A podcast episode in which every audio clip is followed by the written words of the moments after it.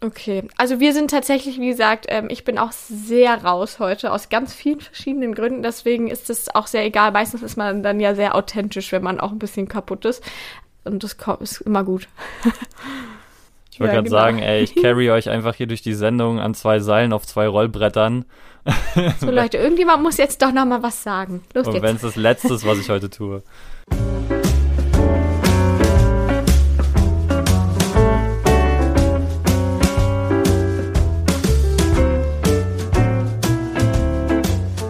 Willkommen zurück zu einer neuen Folge hier beim Bildungsbuffet, ihr Lieben. Es ist schon wieder eine Weile her, seitdem wir unseren letzten Gast hatten und wie angekündigt in der letzten Folge haben wir heute wieder einen dabei. Aber wie immer begrüße ich, Dominik, wieder meine reizende Co-Moderatorin Pia auf der anderen Seite. Hallo. Ich muss auch mir mal was Kreativeres überlegen als immer Hallo, auch von mir. Ich wollte gerade sagen, es ist immer das Hallo und das Lachen danach, wenn man das Gesicht Ja, weil ich finde es halt ich finde es halt immer witzig. Ich, ich bin da. Aber ist okay. Ja, hallo, willkommen zurück. Auch von mir. danke, danke. Ja, ihr hört schon die Stimme aus unserem Off heute. Wir haben es in der letzten Folge angekündigt und für uns tatsächlich heute fast schon äh, einen spannenden Gast gefunden, denn ähm, wir haben heute Ersin bei uns zu Gast. Er ist schon einen Schritt weiter als wir hier. Wir, die immer über Refi-Themen reden, während Ersin schon in der echten Welt des Lehrerdaseins schwebt. Hallo Ersin. Grüßt euch und vielen Dank für die Einladung. Ja, schön, dass du erstmal bei uns bist. Vielleicht äh, kurze Vorstellung für unsere Zuhörer. Äh, wir haben ja eine Sache auf jeden Fall alle drei gemeinsam, denn wir sind alle Sportlehrkräfte. Äh, aber du hast noch ein anderes Fach.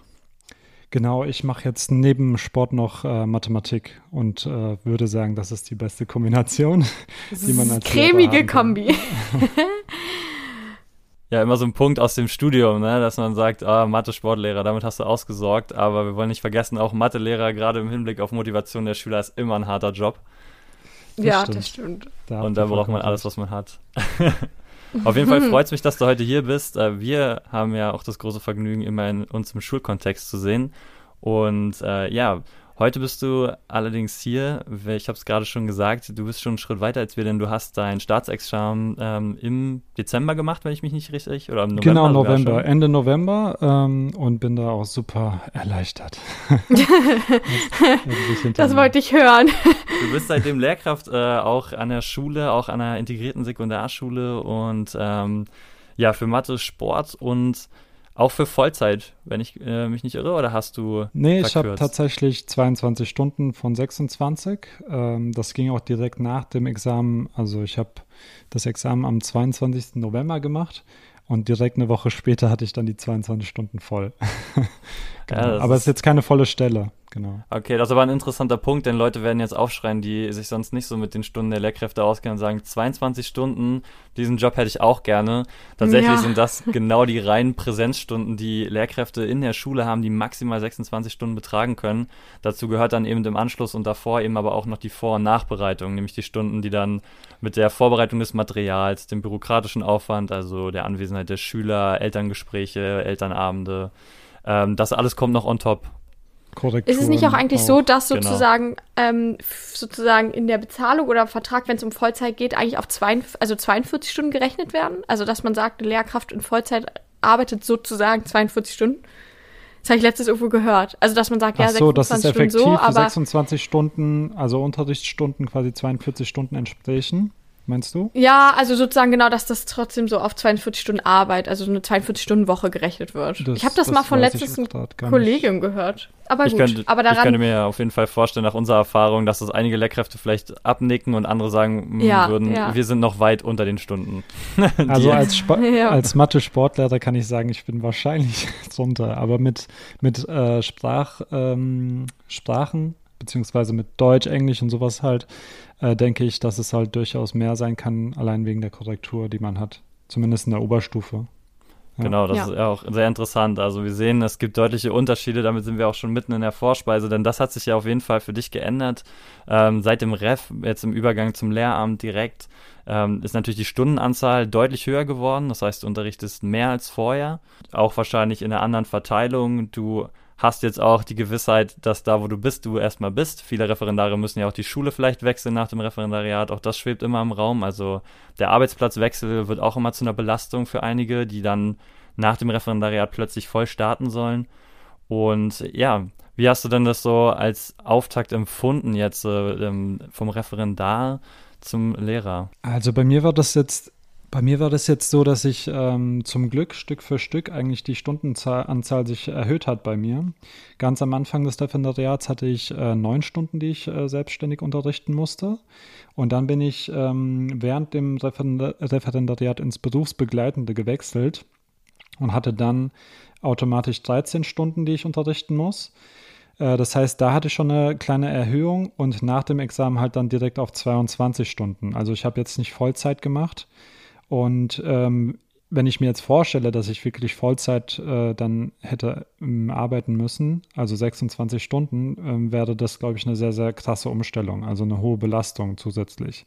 Weil, wenn ich mir das jetzt nur mal vorstelle, ja, wenn ich als normaler Referendar neun Stunden unterrichte und dann auf 26 Stunden Vollzeit gehe, das ist fast das Dreifache, ja. Und wenn ich dann auch nicht nur das Dreifache ähm, an Stunden unterrichte, sondern auch vielleicht das Dreifache an Schüler mir merken muss, das ist einfach eine sehr hohe Belastung. Also klar ist das Referendariat äh, vielleicht ähm, anstrengend, aber dann auf Vollzeit zu switchen, das ist auch erstmal so die ersten paar Monate, glaube ich, sehr, sehr anstrengend. Ja.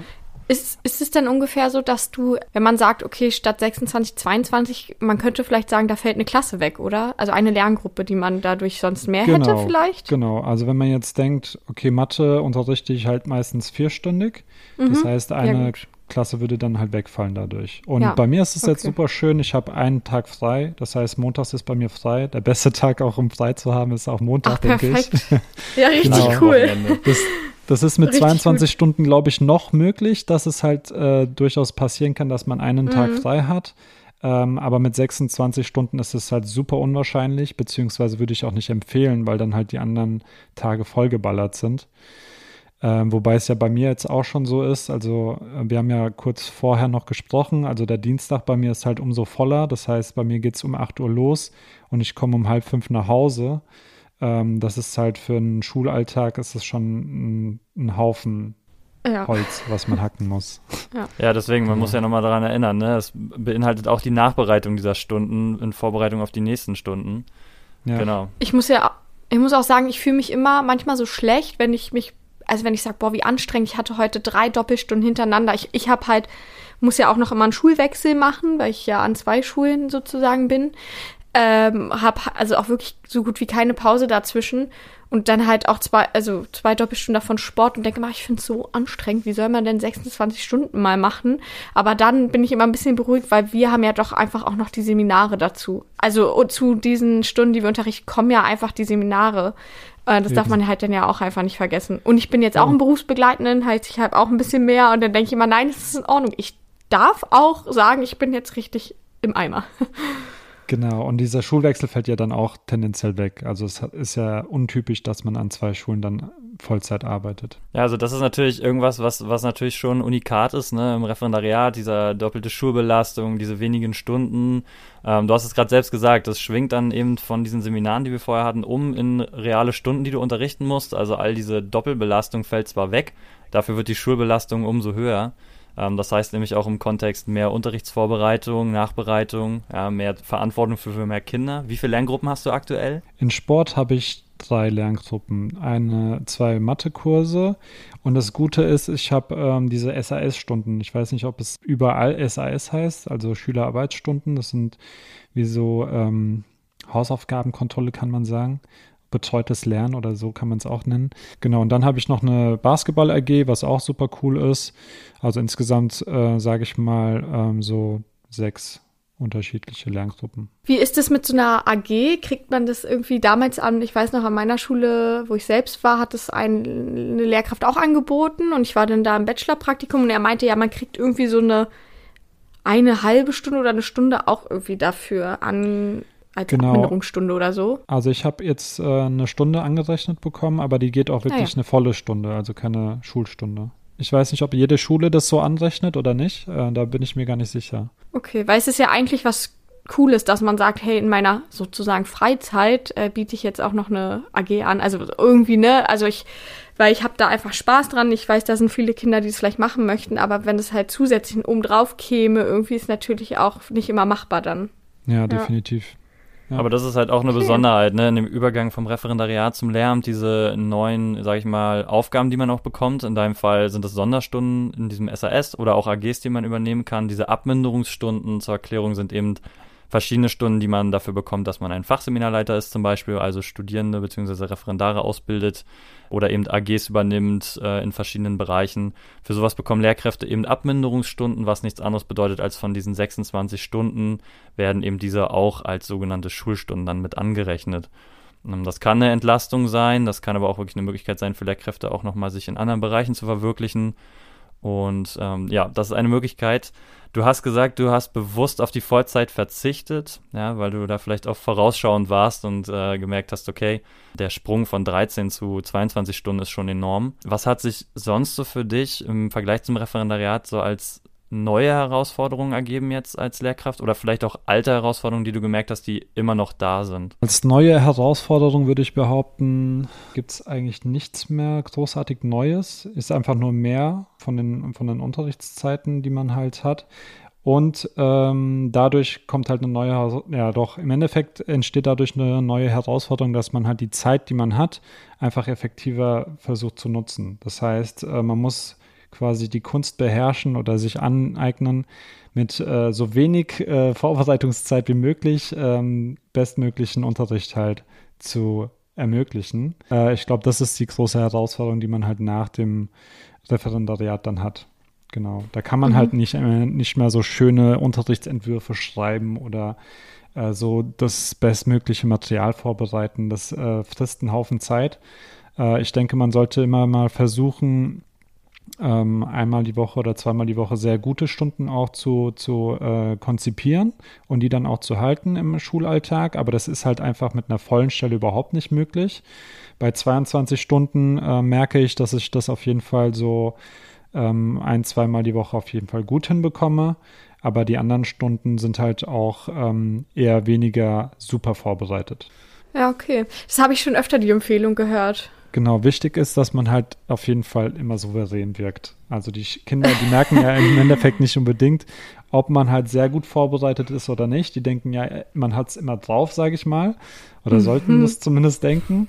Und wenn, wenn das der Fall ist, dann, äh, dann muss man einfach nur noch souverän wirken und dann halt was aus der Hüfte schießen, sage ich mal. Genau. Ich habe das tatsächlich, also super interessant, ich habe das auch noch nie anders gehört, muss ich sagen. Also ähm, ich frage mich aber, du sagst, man hat jetzt nicht so viel Zeit, aber nimmt es vielleicht nicht auch irgendwo einen Druck? Also hast du das Gefühl, dieser Druck ist einfach weg, der dich vielleicht, ich weiß ja nicht, wie du das Referendariat Du meinst wie so eine Art Entschuldigung, hast, ne? man, man kann ja einfach auch nicht mehr leisten, weil es einfach so ist, wie es ist?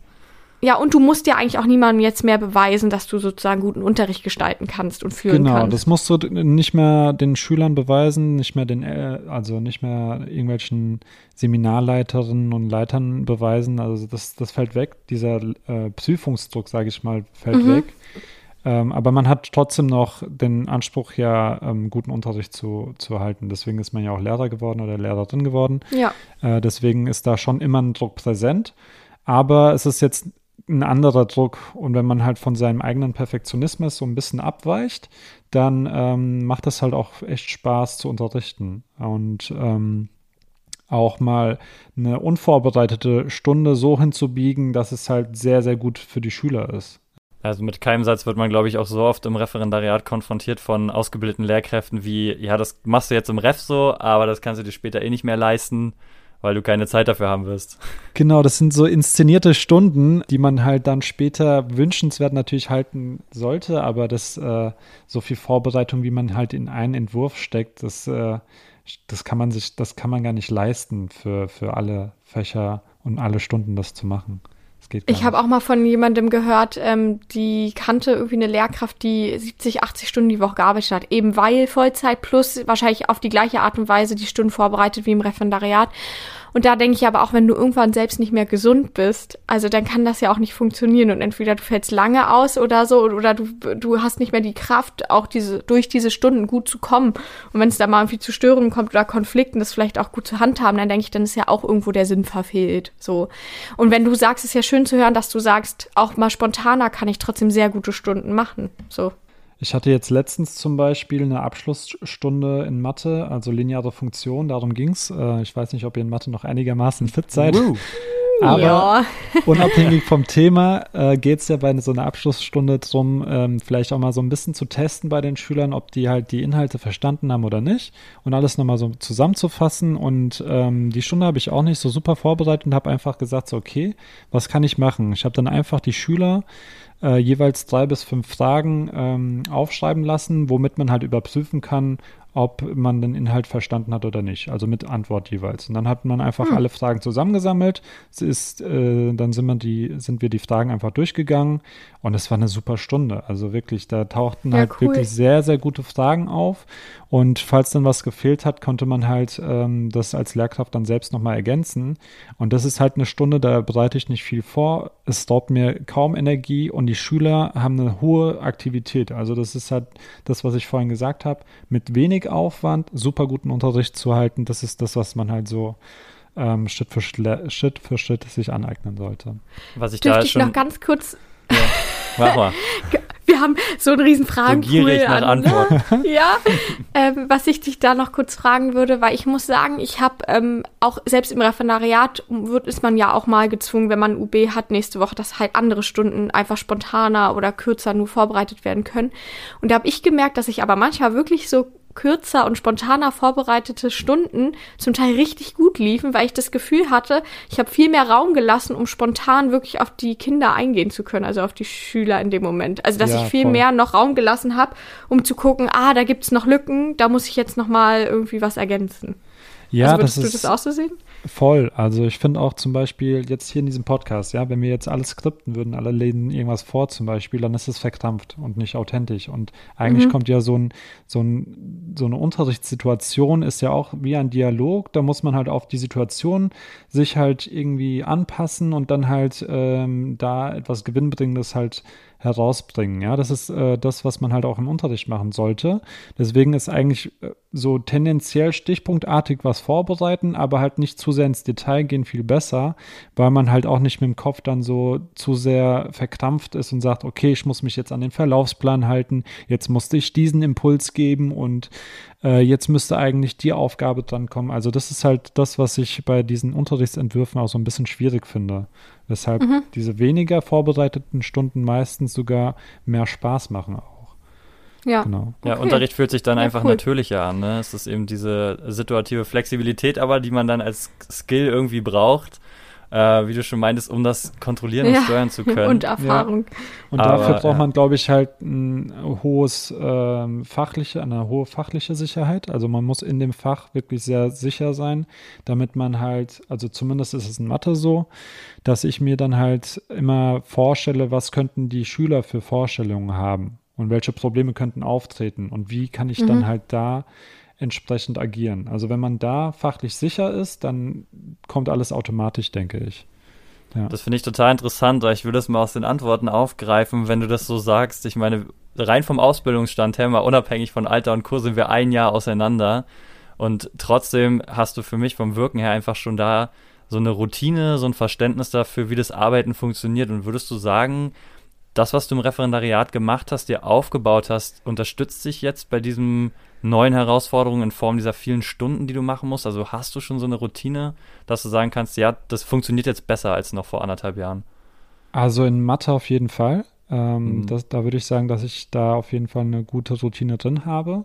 Das liegt aber auch ein bisschen daran, dass ich halt vor meinem Examen beziehungsweise auch während dem Studium ähm, noch äh, eine Nachhilfeschule für Mathe gegründet habe mhm. und da halt sehr, sehr viel Input quasi äh, bekommen habe und ähm, Erfahrung gesammelt habe. Also das ist das, was, glaube ich, am meisten mir geholfen hat, um jetzt im Schulalltag ähm, da routiniert zu sein oder routiniert zu wirken zumindest.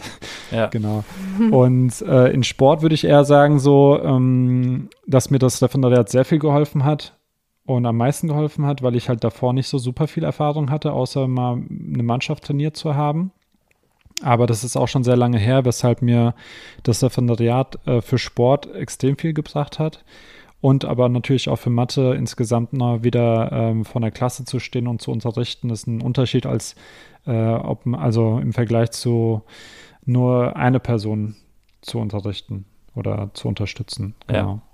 Okay, und wie macht sich das so bei dir bemerkbar mit diesen Routinen? Also ich meine, wir reden immer darüber hier in dem Podcast öfter mal, irgendwann werden uns Arbeitsblätter-Designs oder Umgang mit den ganzen Materialien besser von der Hand gehen, ja, ohne jetzt zu wissen, mhm. ob es wirklich mal so ist. Aber wo, wo macht sich das bei dir bemerkbar, dass du es leichter hast jetzt vielleicht?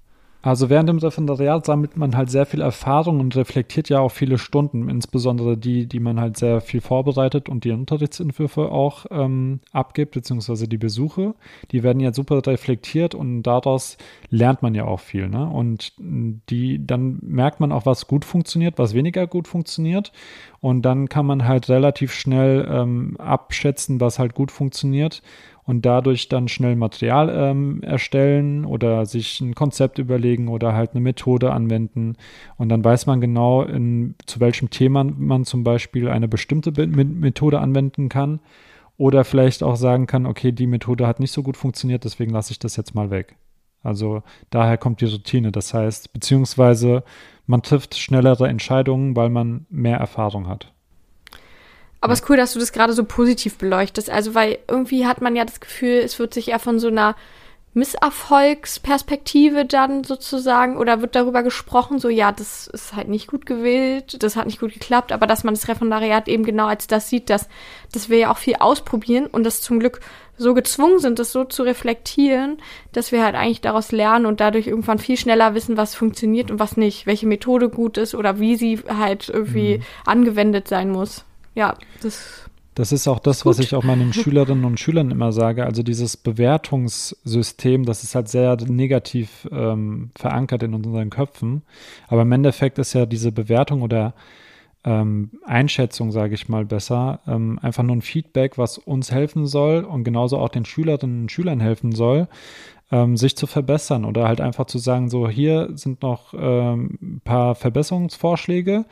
Das läuft schon ganz gut. Also das ist halt einfach so die, man sollte das mehr so als Entwicklungspotenzial ansehen.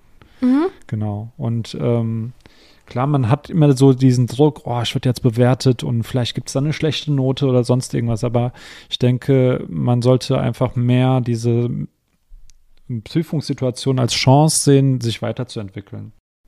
Ja, ich, das ist ja auch dieses, dieses, ja, ich glaube, das ist ja auch genau das Problem oft im Referendariat. Wir sind uns irgendwie alle bewusst auch, oder auch in anderen Situationen irgendwie oder Kontexten, aber dass man sich schon bewusst ist, dass es eigentlich um Feedback geht. Aber am Ende bekommen wir ja auch irgendwie eine Note für diese und basierend auf Unterrichtsbesuchen und der Teilnahme an den Fachseminaren, sodass man ja, das hat man ja im Hinterkopf und sich davon so wirklich immer zu trennen, das fällt einem ja auch dann einfach schwer. Definitiv. Wenn man halt vielleicht auch an sich Ansprüche hat und auch vielleicht am Ende an die Note oder so. Ja. Wobei ich das in Berlin eigentlich ganz schön finde. Ich bin ja noch im Kontakt mit ähm, Leuten aus Hessen, ähm, die auch ähm, das Referendariat in Hessen gemacht haben. Und da ist es ja nochmal anders, äh, beziehungsweise in jedem Bundesland ist es gefühlt irgendwie unterschiedlich. Mm, ja, auf jeden ähm, Fall. Hier ist es hier ist es halt schön, dass ähm, die Unterrichtsbesuche an sich ja gar nicht bewertet werden, sondern halt das ähm, ja, an sich nicht, dann ja. so eine Art Gesamtnote gebildet mhm. wird mit den ganzen Unterrichts Unterrichtsbesuchen. Und das finde ich ganz schön. Also das äh, ist wirklich einfach, das zeigt noch mehr, dass es bei dem Unterrichtsbesuch nur um diesen Besuch geht, der dann halt, ähm, wo, wovon man dann halt ein Feedback bekommt und äh, dann merkt, okay, wir schreiben jetzt nochmal drei Ziele auf und ich versuche jetzt an diesen drei Punkten zu arbeiten und dadurch entwickelt man sich weiter, ohne irgendwie äh, so diese Note als Abst mhm. Abstempelung quasi abzubekommen. Ja. Ja, das ist ja immer die, die große Kritik daran. Was ich gerade an dem noch interessant fand, so im Referendariat hat man oft noch so das Gefühl, man hat diesen Welpenschutz so ein bisschen, ja, man ist ja noch äh, der Refi, ja, es ist immer, man wird schon noch, sage ich mal, abgegrenzt von den fertigen Lehrkräften. Hast du das Gefühl, dieser Schutz, dieser Schein, den man da noch so hat im Moment, ist komplett weg, seitdem du sozusagen den Übergang gemacht hast? Oder sieht man immer noch, okay, dein Referendariat ist nicht mal ein halbes Jahr her? Ähm, das Schöne an unserer Schule ist halt, dass wir eigentlich gar nicht so einen richtigen Welpenschutz hatten. Beziehungsweise mhm. der Welpenschutz sieht da, ähm, da, an unserer Schule so aus, dass wir relativ angenehme äh, Lehr, äh, nicht Lehr, sondern halt ähm, Klassen bekommen. Mhm. Ähm, und dementsprechend ähm, ist das der Welpenschutz gewesen, meiner Meinung nach. Aber an sich musste man halt sehr viel selbstständig unterrichten. Das ist auch nicht bei jedem ähm, Referendariat so, dass man halt diese neun Stunden dann selbstständig unterrichtet, sondern teilweise auch doppelt gesteckt wird. Und dann hat man vielleicht noch eine Person, die sich halt jedes Mal um, um dich kümmert. Das war bei uns relativ ähm, offen. Das heißt, ich habe mich äh, sehr selbstständig gefühlt insgesamt, hatte aber immer die Möglichkeit, all, alle Lehrkräfte anzusprechen. Also die waren auch alle sehr hilfsbereit. Das heißt, wenn ich mal eine Frage hatte, dann konnte ich halt ähm, alle Lehrkräfte ansprechen. Das war halt sehr schön. Aber das kann ich gut nachvollziehen. Ich kenne ja unser Kollegium. Für manche fühlt es sich natürlich an wie ein Wurf ins Wasser. Du hast selbst gesagt, ne? es sind manchmal neun Stunden, die man sofort selbstständig unterrichtet, ohne dass, sage ich mal, eine erfahrene Lehrkraft im Raum ist. Das heißt, man ist relativ unbeobachtet mit seinem Problem und wenn man etwas hat, dann muss man bei uns auf die Kolleginnen zugehen. Manche haben da direkte Mentoren, bei uns ist es ein sehr offenes Konzept, aber es funktioniert eben bei uns, weil man da so offen mit umgeht. Und wir haben auch schon öfter im Podcast gesagt, der Umgang mit den Kolleginnen, die Erfahrungen haben, ist einfach das A und O, um gut durchs Ref zu kommen. Ja, die Unterstützung, die man von ihnen kriegen kann, die Expertise.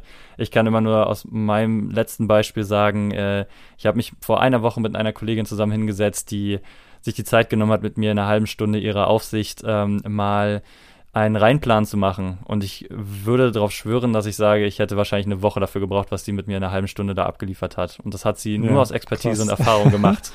so. Ja, das ist Wahnsinn. Genau, und das ist einfach das, was wir uns oder du dir jetzt vielleicht in der Zeit schon mit Routine aneignest, dass du da auch solider wirst, was aber für uns eben noch absolut im Prozess steckt. Genau, man wird schneller, genau. Ja. Das, das meinte ich mit diesen äh, schnellen Entscheidungen treffen. Das heißt, man weiß, was funktioniert, man weiß ungefähr, was äh, dann kommen wird äh, in der nächsten Zeit. Und dann kann man halt relativ schnell so eine Reihe planen. Oh, darauf freue ich mich. Ich muss sagen, das ist für mich zum Teil das Anstrengendste irgendwo im Referendariat, dieses gerade, na klar, immer mit Hinblick auf die UBs, was mache ich? Wie mache ich das? So, und dann hat man einen kurzen Moment von, oh ja, ich habe eine gute Idee. Und dann muss man ja aber tiefer reingehen. Und dann hakt's auf einmal da und dann hakt's da und so. Und das ist halt so, also ich finde, es geht mal viel schneller. Ich habe mal Stunden gehabt jetzt in meinen Fächern, oh, da ging's voll schnell und das war richtig super, aber dann geht, dauert's halt manchmal auch. Und ich finde das einfach anstrengend.